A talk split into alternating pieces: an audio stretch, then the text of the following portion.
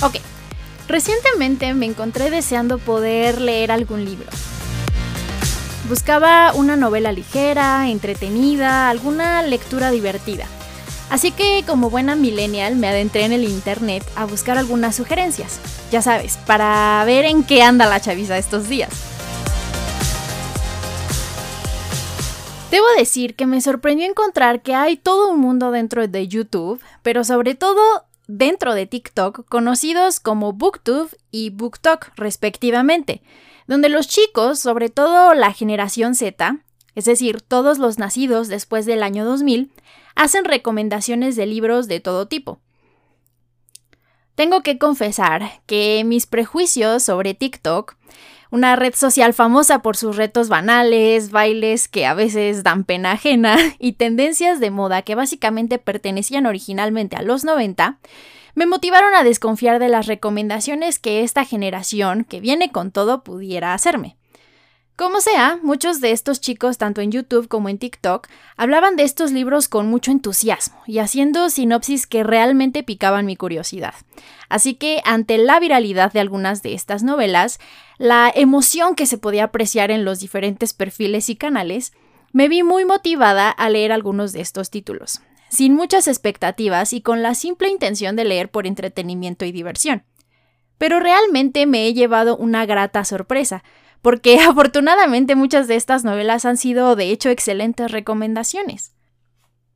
La verdad es que me avergüenza un poco admitir que inicié mis lecturas con muchos prejuicios, pero de hecho varias de estas novelas tocan temas bastante interesantes de forma entretenida, con una prosa que a veces resulta hasta poética y con moralejas que realmente tienen el potencial de dejarte reflexionando sobre muchísimos temas una vez que los concluyes. Algunos de estos problemas o cuestiones son, por ejemplo, la homosexualidad o los roles de género, problemas como la depresión, las autolesiones, relaciones violentas o abusivas, el feminismo, hablan sobre carencias emocionales o rasgos tóxicos intergeneracionales, sobre espiritualidad, de temas raciales, sobre buscarse a sí mismo. Y aquí debo recalcar que no me refiero para nada a los libros de autoayuda sobre amor y relaciones de pareja sanas, estables y las no tan estables o sanas, sobre la normalización de las terapias psicológicas, de la búsqueda de ayuda y apoyo en entornos sanos, vaya, en pocas palabras, sobre temas que para muchos boomers son tabú. Y debo decir que no es solamente los temas que aborda, pero la forma en las que son rescatados, en el contexto de una novela de lectura fácil o de la mano de alguna historia interesante con un argumento ingenioso que tiene el potencial de recordarte por qué te gusta leer, o al menos en mi caso así fue, los diferentes autores, que debo agregar suelen ser millennials o generación X, retoman estos temas con tanta naturalidad que no se sienten forzados, como algunos castings de Hollywood que parecen querer cubrir cuotas de inclusión más que interesarse por presentar una historia que conecte con estos grupos. Algunas de estas novelas incluso pueden funcionar como una entrada a temas mucho más complejos, como los retellings de personajes de la mitología griega desde la perspectiva LGBT o desde el feminismo, incluso sobre chismes y la cultura del espectáculo y mucho más. Varias de estas lecturas han sido gratas sorpresas, por su contenido, pero sobre todo por la apertura y naturalidad con la que chicos en BookTok los recomiendan reconociendo que muchos de estos problemas están presentes en nuestra sociedad y que, lejos de pretender vivir en un mundo color de rosa, se enfocan en visibilizarlos y presentarlos para desatar conversaciones y proponer soluciones, todo sin atacar o juzgar, pero motivando mediante la conversación sana el combatirlos, admitirlos e incluso erradicarlos. Por eso esas comunidades en Internet, donde se comentan libros como Tan poca vida de Hania Yanagihara, pueden resultar muy interesantes. Algo de lo que también me he percatado en esta aventura por el mundo de BookTok y BookTube es que muchas de las recomendaciones y novelas son bastante viejas, e incluso de los ya considerados clásicos como 1984 de George Orwell o incluso Cien años de soledad de Gabriel García Márquez. Novelas de este tipo han tenido gloriosos resurgimientos entre la generación Z gracias a TikTok, algo que recuerda un poco este meme de los millennials descubren. y déjame aclarar que no lo digo para nada en un tono burlón. De hecho, me alegra ver a los chicos, adolescentes, comentando y discutiendo libros, porque significa que esta red social ha servido para mucho más que para dar el pretexto a las grandes editoriales de reeditar libros antiguos con portadas mucho mejor diseñadas y coloridas. Significa que la generación de cristal, tan criticada por su minúscula capacidad de atención, de hecho tiene la paciencia y la capacidad de sentarse a leer libros de 300 o más páginas lo que es una buena noticia. Así que esperemos que BookTok siga creciendo. Y repito, no solo para las grandes editoriales que han sabido aprovechar estas herramientas para el mercadeo, pero sobre todo para poner de moda los libros. Ahora, toda esta experiencia con las novelas y libros tan entretenidos e interesantes con los que me topé, me hicieron cuestionarme mis propios prejuicios respecto de TikTok, la red social por excelencia, conocida como el epítome de la apodada generación de cristal, la generación Z. Si bien es cierto que los apodos a las generaciones o a las personas se ganan, casi siempre motivados por prejuicios, y me atrevería a decir que siempre son acuñados por generaciones precedentes, generaciones que se quejan de aspectos que no comprenden o que simplemente no aceptan a los más jóvenes. Y en esta descripción no solo entran los boomers, pero también los millennials más grandes. Para los baby boomers, tanto millennials como los generación Z o como los Z, como les vamos a decir aquí, son la misma cosa. Todos son unos llorones, faltos de compromiso y flojos. Pero esto tiene sus matices. Los millennials fueron los hijos de los boomers y los Z son regularmente hijos de la generación X, lo que en sí ya supone muchas diferencias en crianza, estilo de vida, modo de desarrollarse, en ambientes laborales, intereses y por lo tanto también sus problemas.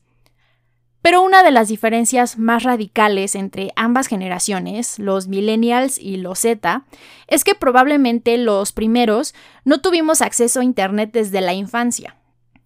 Los Z, en cambio, que nacieron con teléfonos inteligentes y tablets en la mano, no pueden entender o concebir un mundo sin Internet y sin globalización. En este sentido, los millennials son como una especie de generación de transición entre la era previa y posterior al Internet. Somos la bisagra. Mientras que los que nacieron después del año 2000 están más que habituados e integrados en la era de la información, en la era de la modernidad líquida.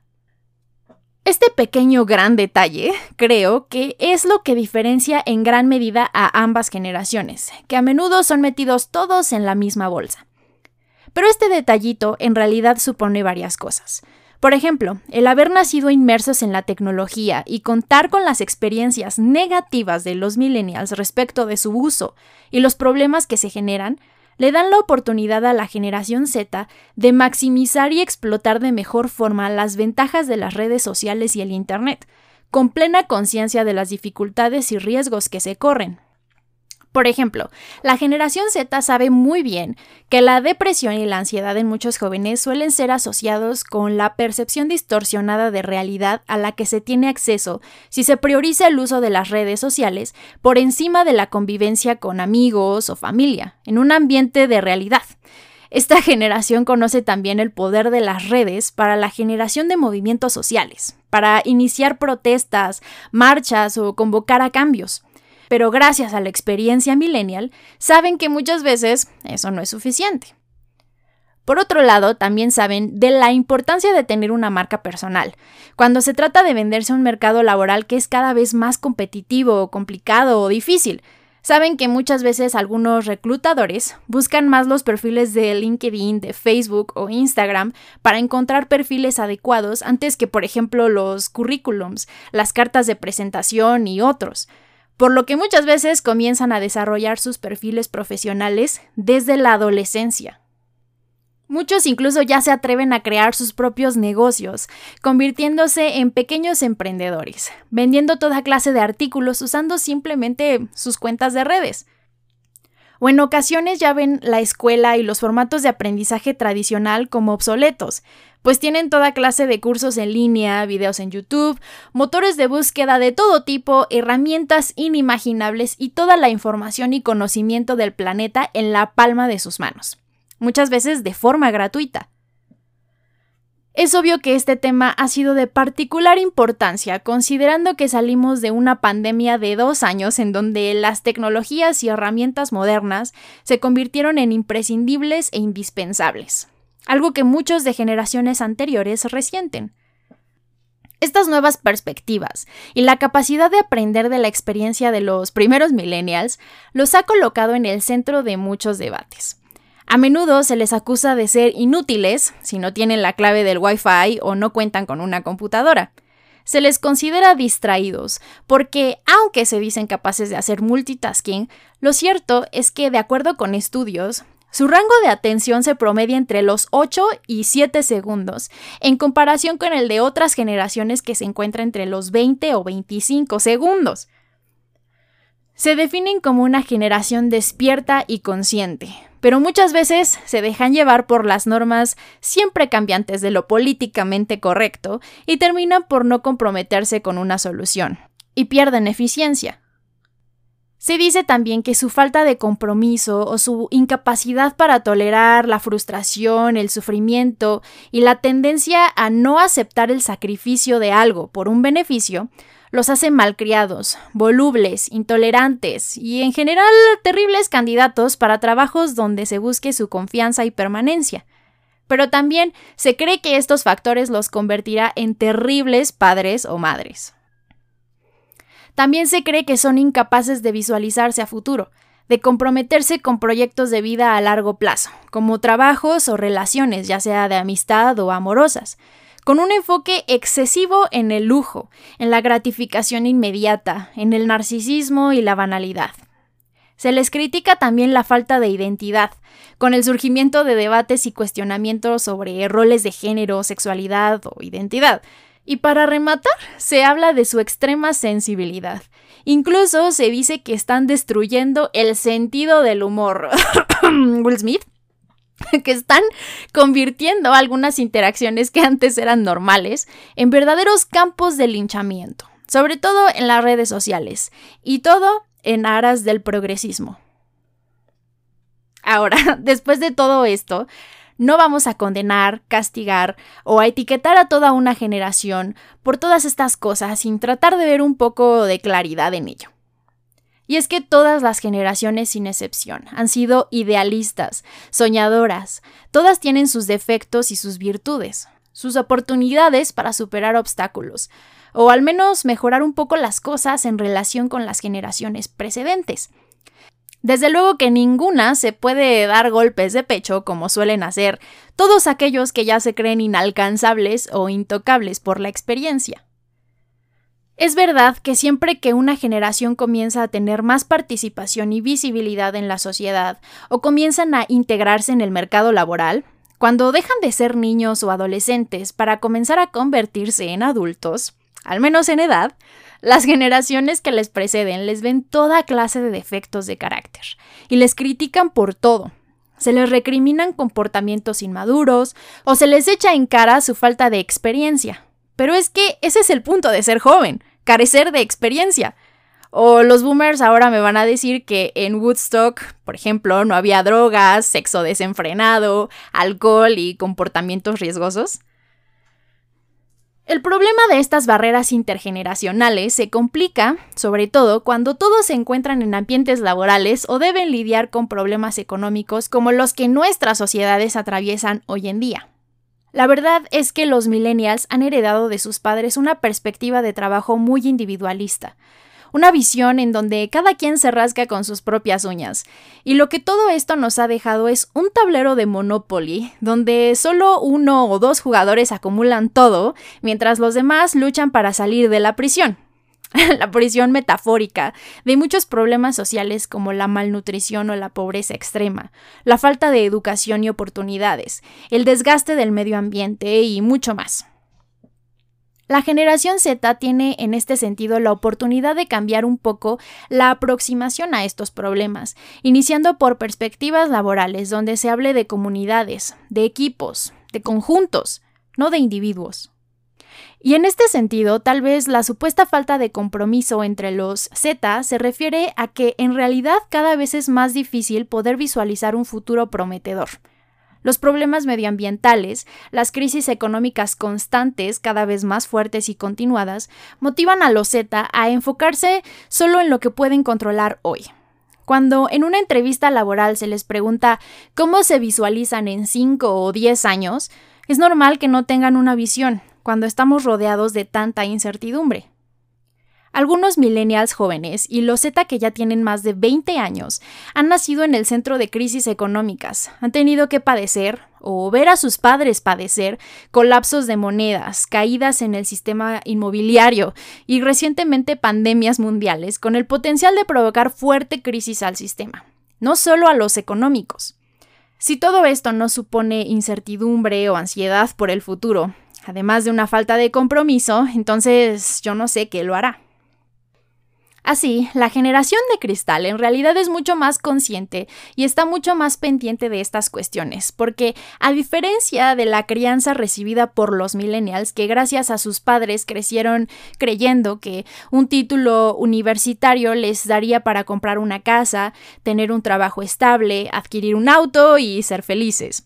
Los Z saben que esto no será suficiente que la educación no garantiza nada y que la probabilidad de acceder a estabilidad laboral se difumina con prácticas como el outsourcing y por supuesto las ideas motivadas por los supermillonarios, donde si te levantas todos los días a las 5 de la mañana y le echas muchas ganas, podrás volverte rico. Los Z, a diferencia de los millennial, que siguen padeciendo los estragos de estas ideologías, ya están preparándose para lo peor, y por eso no crean expectativas. Una alternativa bastante obvia, si me lo preguntan a mí, para superar el trauma de un sistema económico desbalanceado y que se está agotando a sí mismo y los recursos del planeta. Y ante la decadencia de la idea o mito de la meritocracia, de la leyenda de que el esfuerzo por sí solo te llevará a ser el próximo Bill Gates o Mark Zuckerberg, la generación de cristal rechaza cualquier clase de sacrificio no justificado algo que otras generaciones no estaban dispuestas a hacer. Por ejemplo, para la generación boomer, la perspectiva de vida consistía en estudiar, encontrar un trabajo, permanecer en él hasta los 60 años y lograr jubilarse para finalmente disfrutar la vida y descansar en compañía de sus nietos. Para poder cumplir con estos objetivos, estaban dispuestos a soportar jefes malvados y tóxicos, a trabajar 38 horas diarias, sacrificar tiempo con sus esposas, hijos, amigos, incluso hacer cosas que no les gustaban o de hecho les hacían tremendamente miserables porque con eso ellos podrían acceder a una casa, un coche, la tan anhelada estabilidad durante la vejez, y con ello a la posibilidad de quejarse de las nuevas generaciones. La generación Z, sin embargo, ahora cuestiona estas perspectivas de vida. Consideran que ningún sacrificio de esta magnitud vale la pena, que vivir así es vivir para trabajar y no trabajar para vivir. Y de hecho se preguntan por qué sus abuelos o padres accedieron a este estilo de vida, cuando no tenían por qué hacerlo. Para ellos no se trata de una generación de cristal, pero de una sociedad de cristal donde la inestabilidad los obliga a actuar y reaccionar de ciertas formas. Una economía que no les permite ver a futuro y los castiga por desear mejorar su estilo de vida. Y al estar mucho más conscientes de problemas como la salud mental, al romper esos tabúes respecto de las terapias psicológicas, se muestran abiertos y dispuestos a hablar de temas como depresión, ansiedad y otros patrones emocionales de comportamiento que a veces se heredan generación tras generación, que son tóxicos y que en el contexto actual son dañinos. Son capaces de aceptarse como son, de expresar mejor sus sentimientos, necesidades y moldear sus personalidades expresándose asertivamente mientras que los más grandes dicen cosas como a mí me fue bien, yo nunca padecí esto, yo me fui de la casa a los 14 y crecí bien. Los Z saben que porque algo no te pasa a ti personalmente, no significa que no afecte a otros, y por lo tanto, que no enferme a la sociedad. Y hablando de las comparaciones constantes, la condescendencia de las generaciones anteriores que se burlan o demeritan los problemas a que se enfrentan los más jóvenes con frases terribles como yo sufrí más, yo lo tenía más difícil, yo fui a una guerra, ese problema tuyo no es tan grande, no te ahogues en un vaso de agua y demás frases horribles, provocan en los chicos la idea de que lo que les pasa y lo que sienten no es importante sobre todo cuando se enfrentan a un exceso de realidad, que están próximos a problemas y temas económicos, recesiones, pandemias y demás, incluso antes de integrarse al mercado laboral. Pero además, no se permiten ver que un niño con mucha menos experiencia va a lidiar con sus problemas de forma distinta a ti, con más o menos creatividad, con más o menos perspectiva y con resultados más o menos trágicos, pero a su manera. La labor de los grandes es apoyar, guiar, no menospreciar y criticar o juzgar y compararse. El presumir que pueden vivir su vida hasta los 60, que tuvieron que pasar y experimentar muchos sacrificios, no es testimonio de su fortaleza, sino de la ideología que se les vendió, donde estaba bien sacrificar mucho por un poco de seguridad. Es testimonio del sistema decadente, cuando nunca debieron padecer eso. El sistema debería poder ofrecer calidad de vida, trabajo, vivienda digna a la mayoría o a todos, porque si no, entonces, ¿para qué sirve? El peor fracaso ideológico es ese en el que consideramos que una persona que no trabaja demasiado, hasta provocarse crisis mentales o una persona que no sufre, no tiene derecho a vivir de forma digna y tranquila, cuando estos deberían ser derechos humanos inherentes. Entonces esa intolerancia a los viejos patrones de comportamiento, en donde las empresas se beneficiaban de un trabajador dispuesto a sacrificarlo todo por su empleo, se encarga de criticar a la generación que ya espera poder tener un buen equilibrio entre su vida personal y su vida profesional, gozando de un sueldo competitivo, y los llaman llorones por eso. Su apertura a hablar sobre problemas, enfermedades o padecimientos emocionales y psicológicos los convierte en sensibles extremos, en debiluchos exagerados, en frágiles. Pero además, su cercanía total y completa al mundo electrónico, a las redes sociales, la facilidad en el acceso a absolutamente todo los convierte en flojos. Y es que, como suelen decir, los jóvenes ahora tienen todo más fácil. Pero no es ese el punto. ¿Por qué nos molesta que las siguientes generaciones puedan acceder a mejores herramientas y alternativas de información que tal vez nosotros no tuvimos disponibles? ¿Cuál es el objeto entonces de los avances tecnológicos, del Internet o del trabajo social y progreso hecho por los valientes del pasado si no puede aprovecharse por los que siguen? Se supone que los chicos del futuro deben seguir batallando por encontrar libros en bibliotecas o hacer modelos de plastilina del sistema solar, cuando pueden acceder a contenido mucho más preciso, interactivo y diverso con un clic de distancia. Solo para que los boomers o los millennials no se pongan celosos del progreso que ellos no conocieron. Tal vez la aproximación debe ser distinta. La generación Z tiene la posibilidad de comenzar a trabajar por lograr un equilibrio mucho más sano entre la era tecnológica sin sacrificar habilidades como la memoria, la capacidad de retención o, más preocupante aún, las relaciones sociales. Ellos pueden ser la generación que aprenda a tener una relación sana con las personas reales y con sus celulares, a usarlos sin depender de ellos o sin convertirse en inútiles y vacíos, usando esa conciencia que parecen tener respecto de la era tecnológica y sus enormes peligros. Esa puede ser una aproximación distinta. Tal vez la consigna debería ser aprender del pasado, no olvidar su historia, la evolución de sus comunidades, sus familias o la sociedad, para poder realmente tener esa aproximación distinta y equilibrada, para seguir mejorando, Tal vez las generaciones precedentes deberían apoyar, guiar y entender, en lugar de juzgar, etiquetar, criticar y señalar. Y es que a nivel psicológico es normal que los más grandecitos encuentren diferencias y rechazo por los intereses de los más jóvenes. No tiene que gustarte TikTok para entender que puede usarse de forma positiva o interesante, así como a tus padres o abuelos no comprendían por qué te gustaban los Beatles. La verdad es que no es culpa de nadie que otras generaciones tuvieran otras oportunidades que los más jóvenes ahora luchan el doble por alcanzar. Antes había menos información respecto del problema medioambiental, estaba menos difundido. Pocos entendían o tenían acceso a la información que pudo prevenir muchos otros problemas, como por ejemplo la propagación del VIH o el castigo social que se les imponía a quienes resultaban afectados. Seguramente muchos de los más grandecitos siguen en negación respecto de estos asuntos porque ver las cosas como son en la actualidad les rompería su burbuja de tranquilidad, les causaría ansiedad y culpa, así que prefieren vivir calificando a los demás.